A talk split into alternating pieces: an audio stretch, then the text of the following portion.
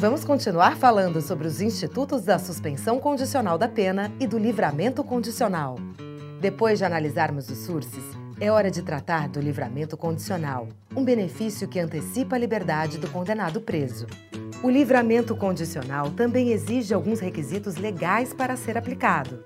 Inicialmente, o benefício só é executado quando a pena privativa de liberdade aplicada é igual ou superior a dois anos. Além disso, o condenado precisa cumprir uma fração mínima da pena encarcerado. Se não for reincidente em crime doloso e portador de bons antecedentes, será libertado após cumprir um terço da pena. Se for reincidente, deverá cumprir metade da pena. Importante lembrar que, se o sujeito foi condenado a penas diversas referentes a crimes diversos, elas são somadas para o cálculo. Se a condenação do sujeito é pela prática de crime hediondo ou equiparado, a situação se agrava. Nesse sentido, só pode merecer o livramento condicional o sujeito que não é reincidente em crime hediondo ou equiparado e cumpre dois terços da pena. Nesse caso, o reincidente específico não pode ser beneficiado. Outros requisitos legais que precisam ser cumpridos pelo condenado são a reparação do dano causado pela infração, com exceção de quando não é possível fazer essa reparação, além de apresentar bom comportamento carcerário. A lei ainda cita o bom desempenho no trabalho durante a prisão e a aptidão para se sustentar quando for solto.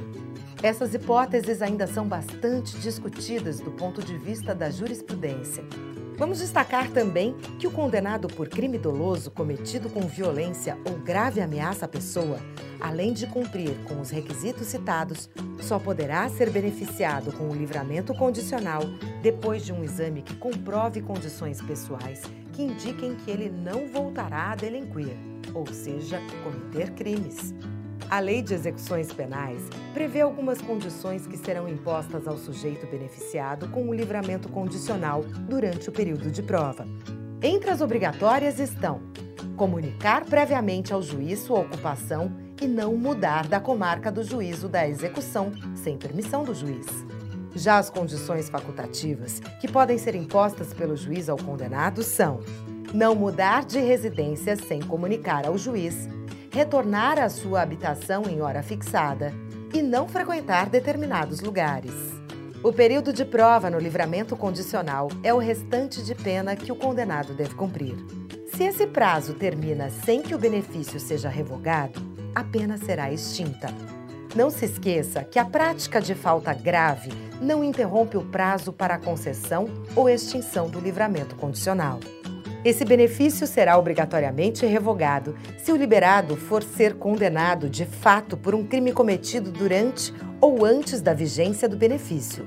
No primeiro caso, todo o período de liberação deverá ser novamente cumprido em cárcere. No segundo caso, o tempo de liberação contará como pena cumprida. Por outro lado, o benefício pode ou não ser revogado pelo juiz se o liberado deixar de cumprir qualquer obrigação constante na sentença, ou for de fato condenado por um crime ou contravenção penal, desde que a pena não seja privativa de liberdade. Ufa! Por último, o juiz não poderá declarar a pena cumprida e o livramento encerrado enquanto não transitar em julgado a sentença relacionada ao processo respondido pelo liberado, cometido na vigência do benefício. Isso acontece porque o cometimento de um crime durante o benefício revoga todo o período de pena cumprido em liberdade e que será executado em cárcere.